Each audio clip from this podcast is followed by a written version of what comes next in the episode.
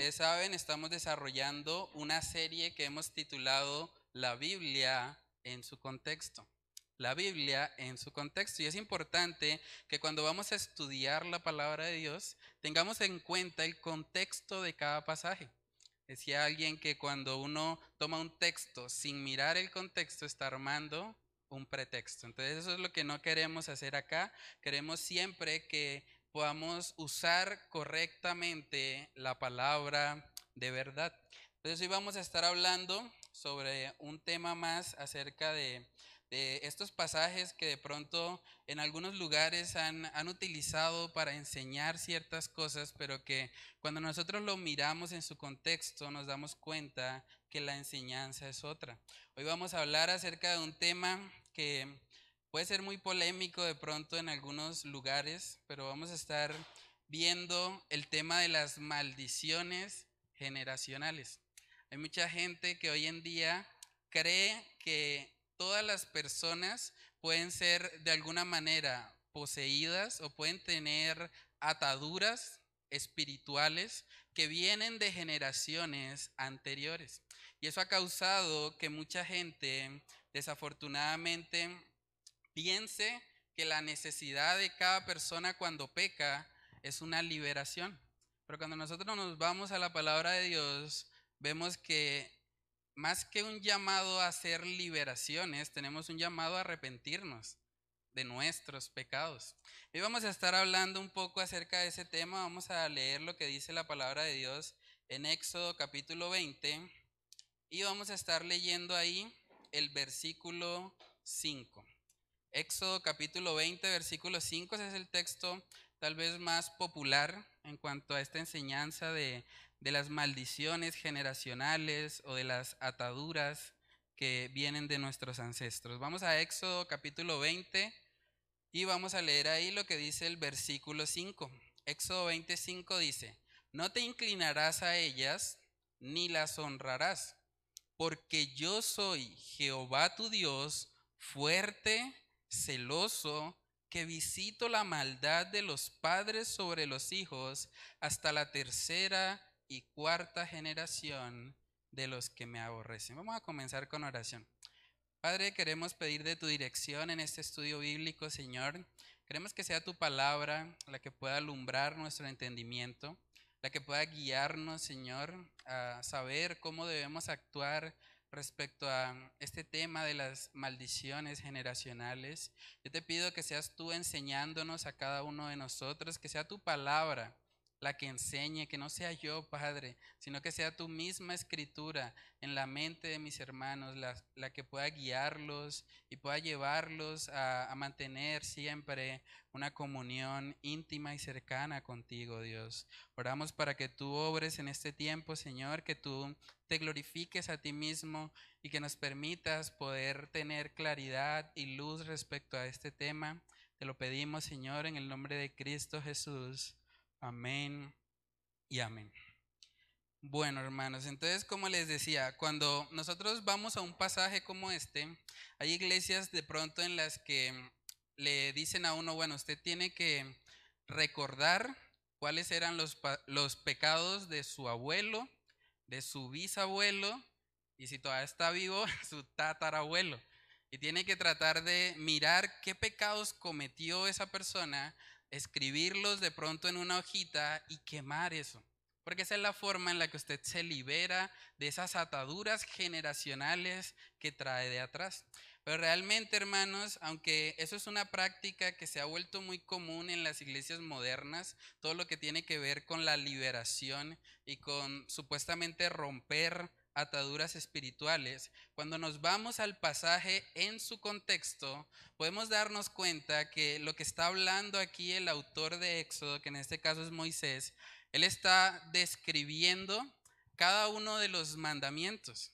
Y aquí está dando una de las cláusulas que tiene el mandamiento de no hacerse imágenes. Es curioso porque nosotros tendemos generalmente a memorizar la parte positiva de los mandamientos. Por ejemplo, hay un mandamiento que dice, honrarás a padre y madre para que seas de larga vida, ¿cierto? Y generalmente eso lo memorizamos. Pero aquí vemos que ligado al mandamiento de no tener imágenes, se nos habla acerca del carácter de Dios. Vamos a leerlo en su contexto. Vamos a Éxodo 20 y vamos a empezar desde el versículo 1 para poder tener el panorama completo o el análisis del contexto inmediato. Éxodo capítulo 20, versículos del 1 hasta el 11. Dice ahí, y habló Dios todas estas palabras diciendo, yo soy Jehová tu Dios, que te saqué de la tierra de Egipto, de casa de servidumbre. No tendrás dioses ajenos delante de mí. No te harás imagen ni ninguna semejanza de lo que esté arriba en el cielo, ni abajo en la tierra, ni en las aguas debajo de la tierra. No te inclinarás a ellas, ni las honrarás, porque yo soy Jehová tu Dios, fuerte, celoso, que visito la maldad de los padres sobre los hijos hasta la tercera y cuarta generación de los que me aborrecen. Y hago misericordia a millares, a los que me aman y guardan mis mandamientos. No tomarás el nombre de Jehová tu Dios en vano, porque no dará por inocente Jehová al que tomare su nombre en vano. Acuérdate del día de reposo para santificarlo. Seis días trabajarás y harás toda tu obra, mas el séptimo día es reposo para Jehová tu Dios. No hagas en él obra alguna, tú, ni tu hijo, ni tu hija, ni tu siervo, ni tu criada, ni tu bestia, ni tu extranjero que está dentro de tus puertas, porque en seis días hizo Jehová los cielos y la tierra, el mar y todas las cosas que en ellos hay, y reposó en el séptimo día. Por tanto, Jehová bendijo el día de reposo y lo santificó. Pueden ver cómo estos cuatro primeros mandamientos, todos están ligados al carácter de Dios. Vemos que empieza diciendo, yo soy Jehová tu Dios que te saqué de la tierra de Egipto.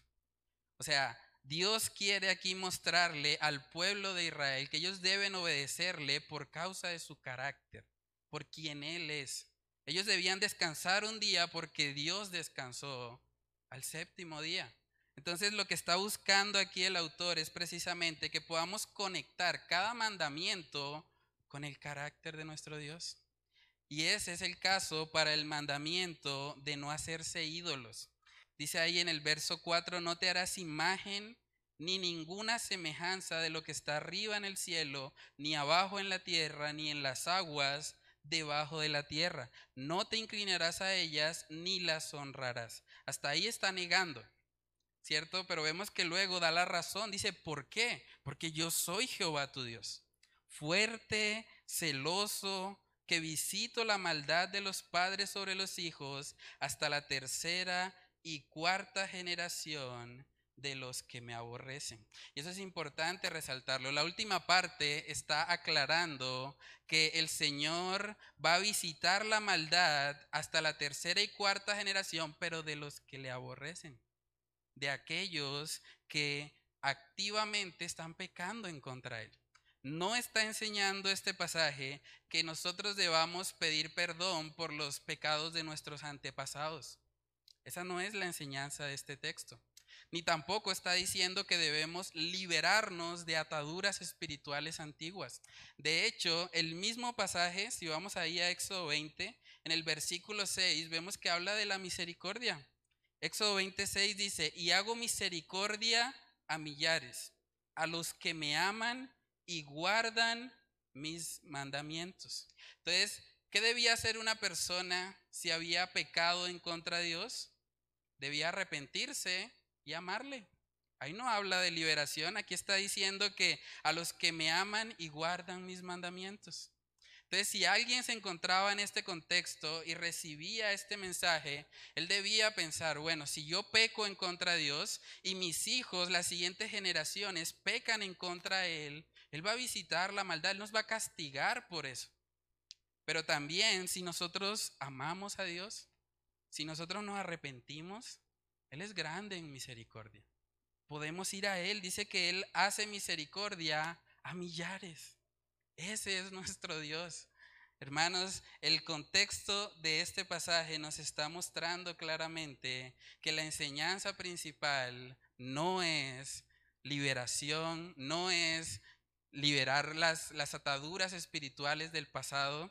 Realmente lo que nos muestra en su contexto es que ellos debían volverse a Dios por quien Él es adorarle porque Él es fuerte, celoso, porque Él no comparte su gloria con nadie. Cuando una persona se hacía una imagen o colocaba de pronto un ídolo en su casa, esa persona estaba cambiando la gloria de Dios, del creador de todo, por algo creado, por algo de menor valor. Y por eso vemos el celo de Dios respecto a este tema de la idolatría. Hermanos, en el mismo En Deuteronomio capítulo 24, vamos a ver que Dios mismo había establecido que los hijos no eran responsables por los pecados de los padres. Vamos a verlo.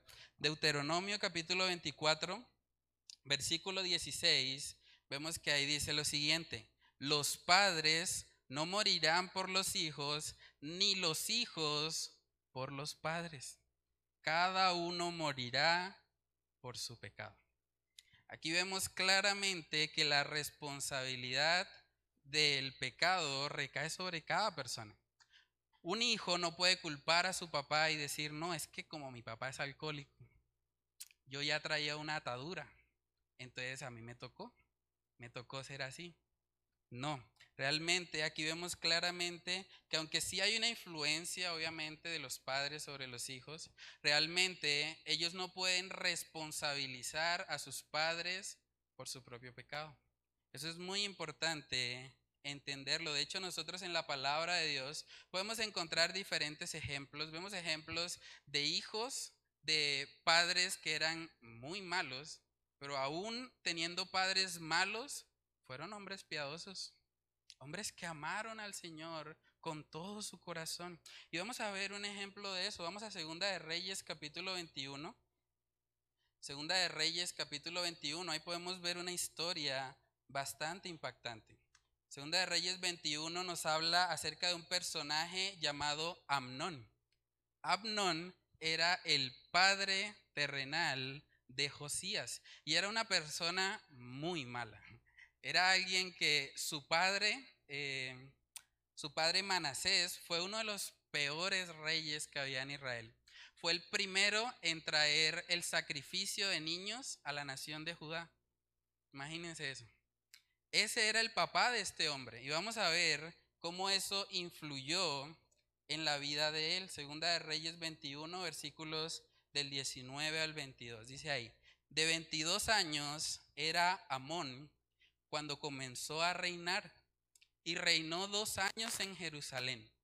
El nombre de su madre fue Mesulemet, hija de Arús de Jotba e hizo lo malo ante los ojos de Jehová, como había hecho Manasés su padre. Ahí vemos la influencia. Y anduvo en todos los caminos en que su padre anduvo, y sirvió a los ídolos a los cuales había servido su padre, y los adoró. Y dejó a Jehová, el Dios de sus padres, y no anduvo en el camino de Jehová. Entonces vemos aquí la influencia de un padre que no es temeroso de Dios. Más que hablar de, de, maldiciones generacionales, tenemos que hablar de influencias generacionales. Claro que los padres, el entorno en el que crece el niño, van a influir en él. Hay mucha más probabilidad de que un joven sea alcohólico si su padre es alcohólico, porque de alguna manera está acostumbrado a ver a las personas tomar. Está acostumbrado a que ese es el ejemplo que ha visto desde pequeño y puede crear en su mente el patrón de que así es como se vive la vida. Entonces, más que una maldición generacional, es una influencia. Es la influencia de un padre que puede hacer que su hijo camine de pronto de forma desviada a la voluntad del Señor. Sin embargo, vamos a ver que a pesar de que este hombre, Amón, eh, fue alguien que tuvo un padre muy malo, fue alguien que de alguna manera fue influido por él y que caminó en la misma idolatría que su padre, él tuvo un hijo. Y uno esperaría, bueno, si el abuelo era malo y el tipo es malo, pues ¿qué podemos esperar del hijo? Pero vamos a ver que el hijo de Amnon, fue uno de los hombres más piadosos que encontramos en el libro de Reyes. Vamos a Segunda de Reyes capítulo 22 para conocer al hijo de Amón. Dice Segunda de Reyes 22 del 1 al 2. Cuando Josías comenzó a reinar, era de ocho años y reinó en Jerusalén 31 años. El nombre de su madre fue Gedida, hija de Adaía de Boscat, e hizo lo recto ante los ojos de Jehová y anduvo en todo el camino de David su padre sin apartarse a derecha ni a izquierda. Qué curioso eso. El hijo de Amón fue Josías. Josías fue el primer reformador de la nación de Israel. Fue el que se encargó de que la nación quitara todos los ídolos y que adoraran al Dios verdadero. Él se encargó de celebrar la Pascua después de muchos años que no se hacía. Fue alguien que el Señor usó grandemente para transformar a la nación de Judá. Entonces nosotros podemos ver aquí un ejemplo claro de que Josías no estaba condenado a los pecados de su padre ni de su abuelo. Josías estaba viviendo conforme a la voluntad de Dios y podemos leer toda la historia, no lo vamos a hacer por el tiempo, pero usted puede leer Segunda de Reyes 22 y 23 y va a ver todo lo que este joven hizo. De verdad es impresionante, es uno de mis personajes favoritos en toda la Biblia. A pesar de su juventud, fue alguien que reformó una nación completa y los llevó nuevamente a adorar al único Dios verdadero. Entonces, un joven, aun cuando su, su, entorno sea difícil, aun cuando su familia de pronto haya sido de mal ejemplo, ese joven puede marcar la diferencia. Nuestras familias no definen lo que nosotros vamos a hacer. Y eso es muy importante tenerlo claro. También podemos ver ahí, hermanos, que cuando se habla de este tema de, de las maldiciones generacionales, algo muy peligroso de esta doctrina es precisamente que quita el enfoque en Dios y lo pone en el hombre.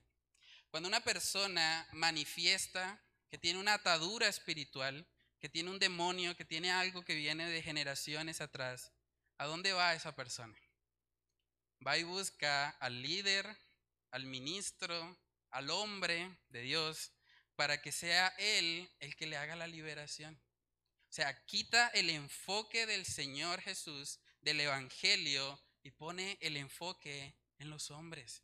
Por eso es muy peligroso esa doctrina y ha causado mucho daño. Hay iglesias que cobran por hacer liberación. Porque le dicen a las personas, es que usted trae un linaje muy contaminado, muy corrupto. Entonces usted tiene que pagar, tiene que dar una ofrenda, supuestamente, para que pueda ser liberado de esa cantidad de ataduras espirituales que trae. Pero hermanos, vemos aquí en el contexto del pasaje que eso no tiene nada que ver con la enseñanza. La enseñanza nos está mostrando aquí que tenemos un Dios celoso, un Dios que quiere tener el primer lugar en nuestras vidas, que no comparte su gloria con nadie y que Él va a visitar la maldad de los padres hasta la tercera y cuarta generación de los que le aborrecen, de aquellos que van en contra a Él. Entonces, hermanos, esta interpretación al parecer no es algo nuevo, porque podemos ver en el Antiguo Testamento que varios profetas precisamente tuvieron que aclarar este tema.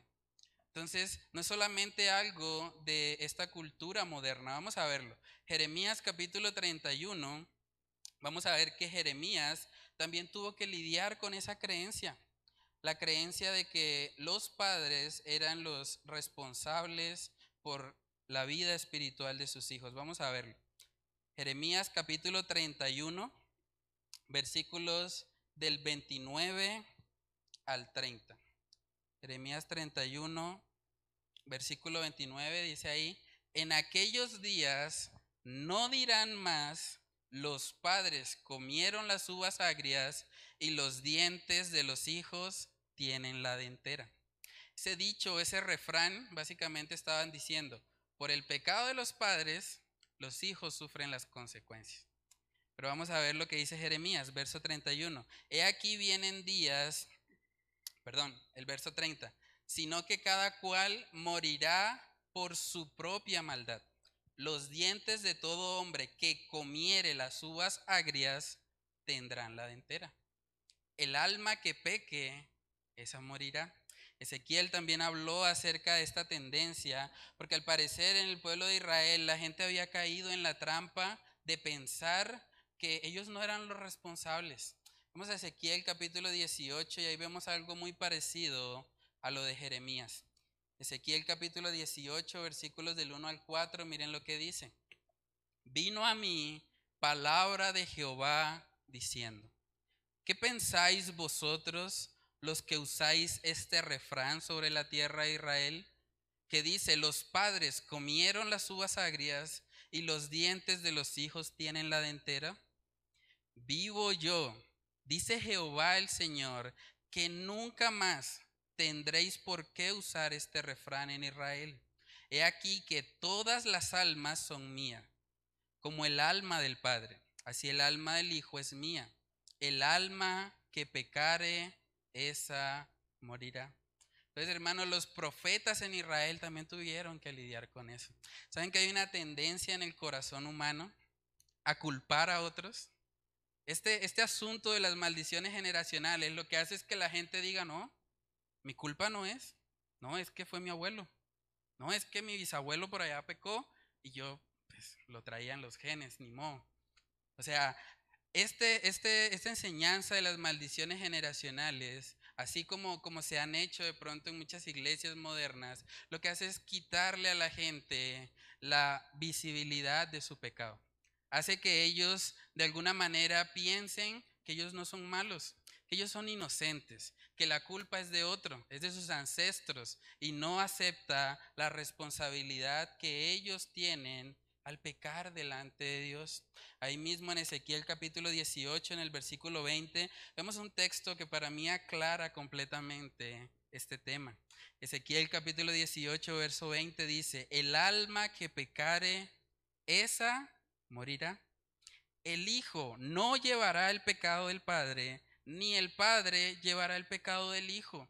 La justicia del justo será sobre él y la impiedad del impío será sobre él. Que está claro, hermanos, que los hijos no tienen que llevar la carga del pecado de sus padres. Pero sí los padres tienen la responsabilidad delante de Dios de ser buenas influencias para sus hijos sin confiar en que por ser buenas influencias automáticamente sus hijos se van a convertir.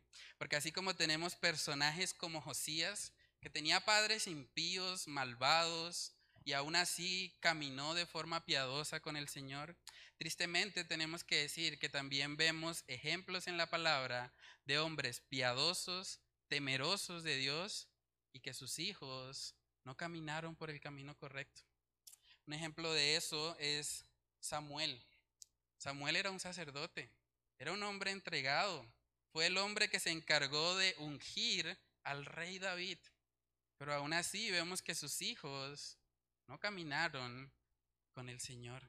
Sus hijos eran impíos.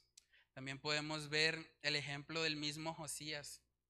Los hijos de Josías, desafortunadamente, no siguieron con el legado de su padre. Fueron personas que desviaron nuevamente a la nación de Judá hacia los ídolos. Entonces, el hecho de que haya una familia piadosa, una familia temerosa del Señor, no garantiza el hecho de que los hijos vayan a ser también piadosos. Entonces, debemos entender que hay una influencia, sí es cierto, hay una influencia a nivel generacional, los padres, los abuelos, la familia, los que nos rodean en general, tienen influencia sobre nosotros, pero no podemos responsabilizar a esas influencias por el pecado que nosotros cometemos. Debemos reconocer, hermanos, que nosotros somos pecadores. Y solamente cuando nos vemos en el espejo de la ley de Dios es que podemos contemplar eso y podemos ir a Cristo en busca de salvación. Saben que lo que más me molesta en este tema de las maldiciones generacionales es precisamente que hacen que las personas no vayan a Cristo, sino a un líder a que los libere, a una persona para que le haga algún tipo de oración espiritual y entonces él sea liberado de sus pecados. Pero eso no está en la palabra de Dios, en ninguna parte. Aquí vemos que el llamado de Dios para cada creyente respecto a sus pecados es arrepentirse, es hacer morir lo terrenal en nosotros. Cada día de nuestra vida tenemos que luchar para vivir en santidad, para agradar a aquel que nos salvó. Pero eso no sucede mágicamente con una oración. No sucede porque otra persona llegue y me libere o rompa ataduras. No, tenemos que buscar al Señor. Tenemos que andar en el Espíritu permitir que sea Él en nosotros, el que vaya quitando todo aquello que no le agrade, todo aquello que sea estorbo en nuestra comunión con Él. Entonces, hermanos, este, este pasaje de Éxodo capítulo 20 lo que nos llama es precisamente a no hacer ídolos, a no confiar en, en las cosas creadas, una imagen, cosas que, podemos tallar. No deberíamos confiar en nada de eso. Nuestra confianza debe estar completamente puesta en el Señor. Lo segundo que vamos a estar viendo respecto a ese pasaje es el análisis del contexto del libro. El libro de Éxodo, bueno, es un libro un poco más extenso, tiene 40 capítulos Éxodo, y podemos ver a lo largo de todo el libro que se está hablando acerca de la historia que, hubo cuando el pueblo salió de Egipto, el pueblo de Israel, y empezó a ser guiado por el Señor a través de la ley de Moisés. De hecho, la palabra éxodo significa salida. Este libro lo que nos está mostrando es cómo el Señor sacó a su pueblo, al pueblo de Israel, de la esclavitud terrible que había en Egipto y los llevó hacia una tierra prometida. Sin embargo, vamos a ver que precisamente por causa de la idolatría, por causa de hacerse imágenes cuando Dios les había dicho que no lo hicieran, ellos tuvieron que perderse la entrada a esa tierra prometida. Solo dos personas pudieron entrar, que fueron Josué y Caleb. Pero ni siquiera el autor del libro, Moisés, pudo entrar. Entonces, el, asunto de la idolatría es algo muy serio, hermanos. Vamos a Éxodo capítulo 32 para ver la historia o el momento en el cual ese pueblo que había sido rescatado de Egipto cayó en la idolatría. Éxodo capítulo 32 versículos del 1 al 4. Dice ahí la palabra de Dios. Viendo el pueblo que Moisés tardaba en descender del monte, se acercaron entonces a Aarón y le dijeron, levántate, haznos dioses que vayan delante de nosotros, porque a este Moisés, el varón que nos sacó de la tierra de Egipto, no sabemos qué le haya acontecido. Y Aarón les dijo, apartad los arcillos de oro que están en las ojeras de vuestras mujeres las orejas de vuestras mujeres, de vuestros hijos y de vuestras hijas, y traédmelos. Entonces todo el pueblo apartó los arcillos de oro que tenían en sus orejas y los trajeron a Aarón. Y él los tomó de las manos de ellos y le dio forma con buril e hizo de ello un becerro de fundición. Entonces dijeron, Israel, estos son tus dioses que te sacaron de la tierra de Egipto. Aquí vemos al pueblo de Israel haciendo exactamente lo opuesto a lo que Dios había dicho. Se había dicho, no se hagan imágenes. Yo soy Dios fuerte, celoso, que visito la maldad de los padres. Pero aún así vemos que ellos cayeron en idolatría. Y cuando nosotros vamos a pasajes así, es fácil pensar, uy, esos israelitas pecadores, terribles. Uy, esa gente, ¿cómo se le ocurre hacer un becerro de oro? Pero saben que cuando nosotros colocamos en el trono de nuestro corazón cualquier cosa que no sea Dios, estamos siendo igualmente idólatras. estamos reemplazando a nuestro Dios, al que nos creó, al que nos salvó, por algo que no, no lo puede reemplazar a Él. Él es la máxima expresión de grandeza. Y en Primera de Corintios capítulo 10 vemos precisamente que se nos recuerda que todas esas historias que pasaron en el pueblo de Israel no es para que nosotros digamos, uy, qué pecadores, qué terribles eran ellos. Esas historias están ahí para darnos ejemplo para que nosotros no caigamos. Vamos a verlo. Primera de Corintios capítulo 10, versículos del 6 al 12. Primera de Corintios 10, versículos del 6 al 12 dice ahí, mas estas cosas, está hablando de lo que pasó con el pueblo de Israel, sucedieron como ejemplo para nosotros, para que no codiciemos cosas malas como ellos codiciaron, ni seáis idólatras como algunos de ellos, según está escrito. Se sentó el pueblo a comer y a beber y se levantó a jugar. Ni forniquemos como algunos de ellos fornicaron y cayeron en un día veintitrés mil. Ni tentemos al Señor como también algunos de ellos le tentaron y perecieron por las serpientes. Ni, ni murmuréis como algunos de ellos murmuraron y perecieron por el destructor.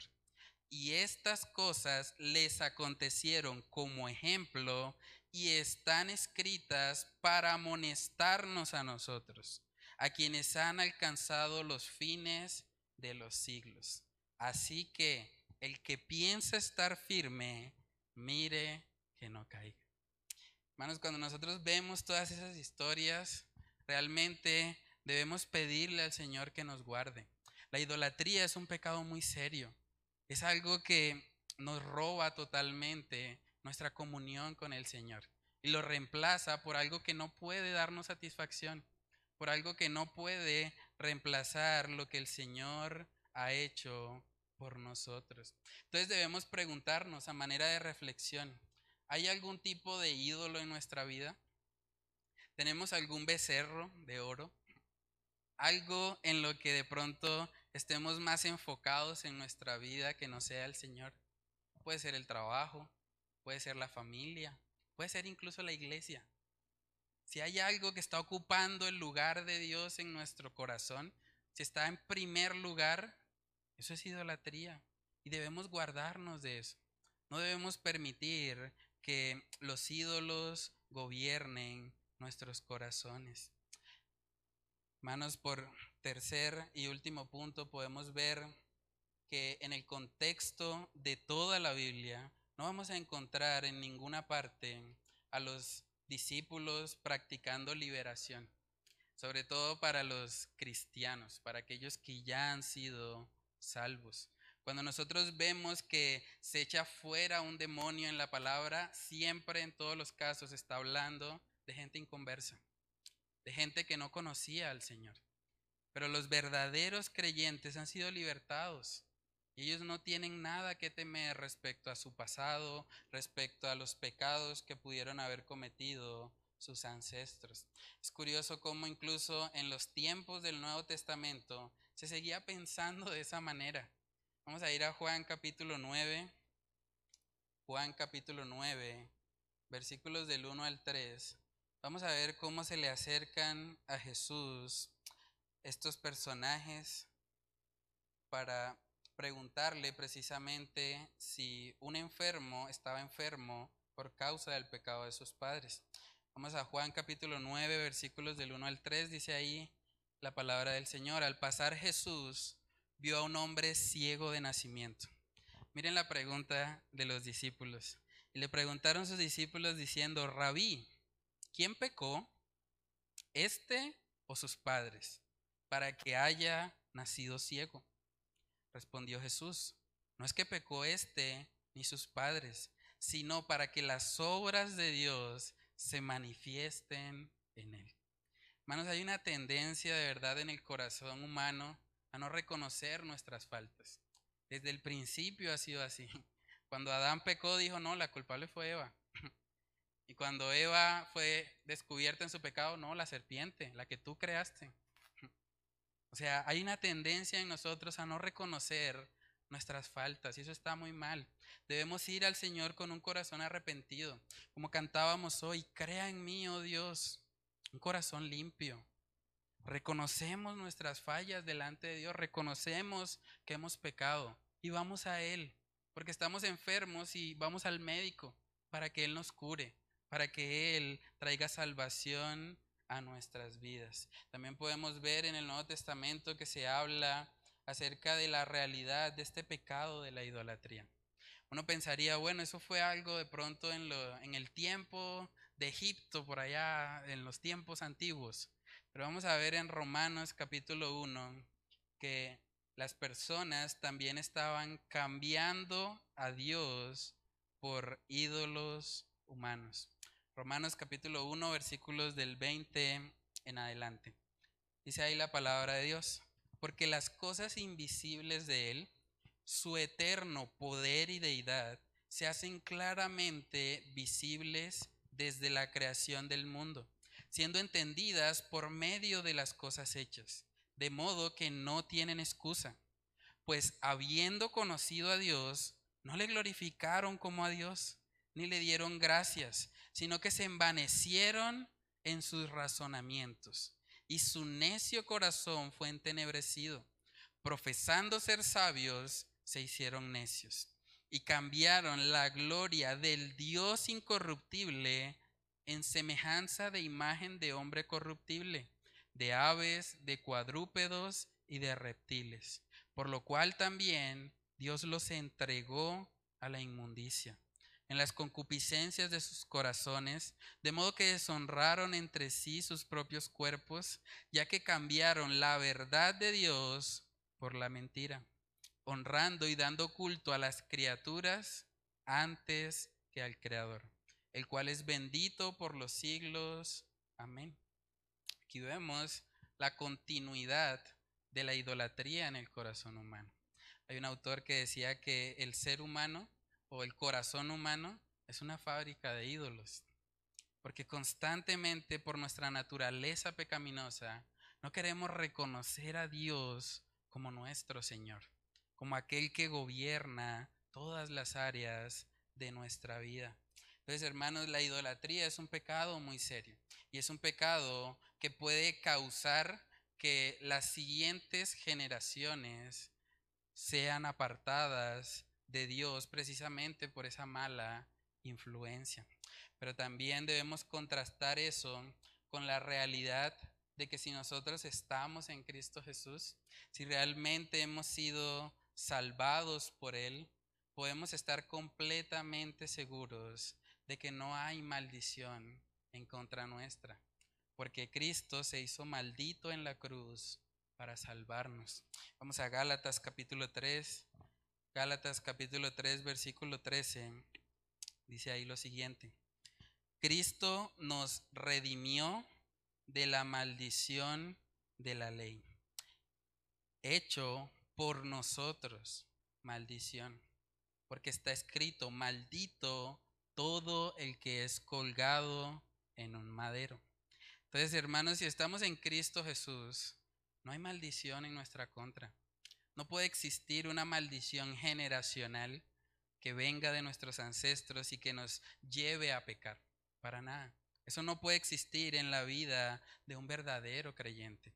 Ahora la pregunta es si realmente somos creyentes. Si realmente hemos sido redimidos de esa maldición de la ley. Hecha por nosotros maldición. Porque nosotros somos los que hemos pecado. Saben que en Isaías capítulo 53 podemos ver al único personaje en toda la historia humana que genuinamente llevó el pecado de sus padres y de sus abuelos y de todos los que vivieron incluso antes de él. Y ese personaje se llama Jesús. Jesús cargó en la cruz con el pecado de todos sus ancestros y con el pecado de todos los que vinieron después de él.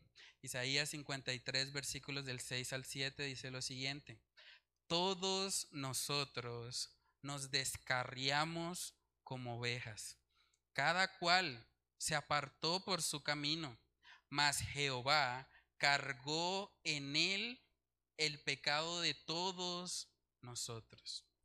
Angustiado él y afligido, no abrió su boca. Como cordero fue llevado al matadero, y como oveja delante de sus trasquiladores, enmudeció y no abrió su boca. Hermanos, Jesús en la cruz del Calvario fue el único que cargó el pecado de sus ancestros para poder darles salvación.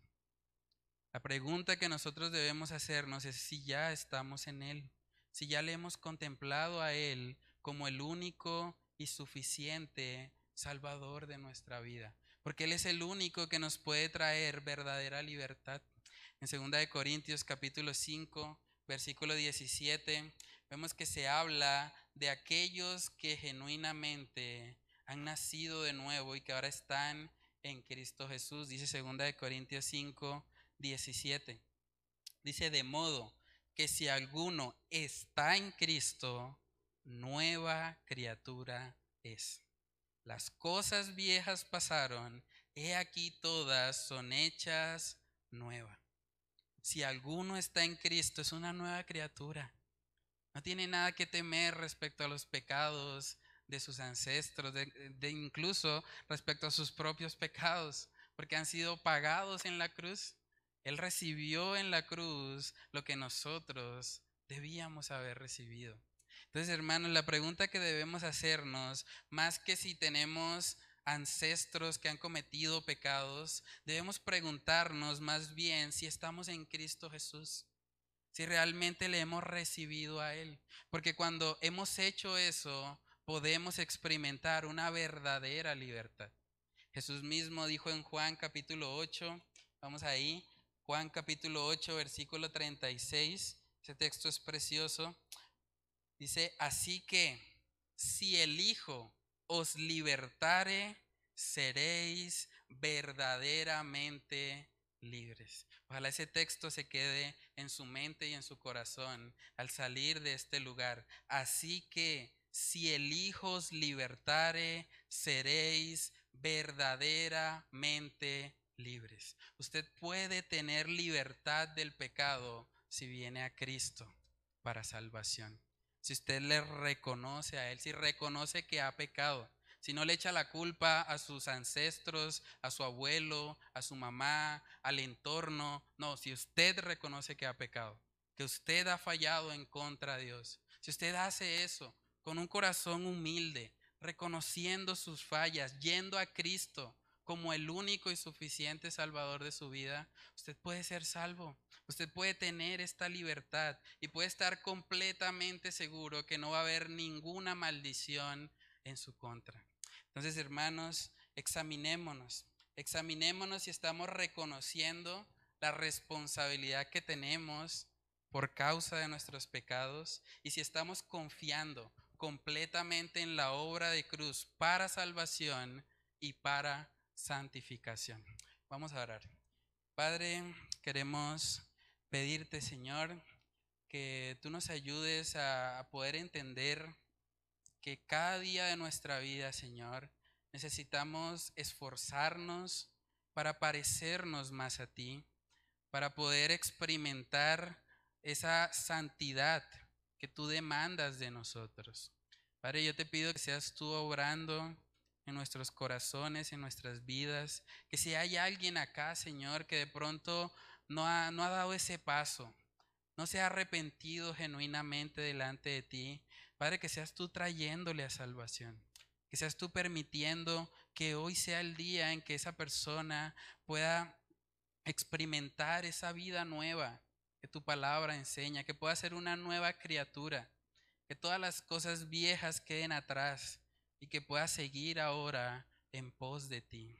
Padre, oramos para que seas tú glorificándote a través de este estudio que realizamos. Te lo pedimos, Señor, en el nombre de Cristo Jesús. Amén y amén.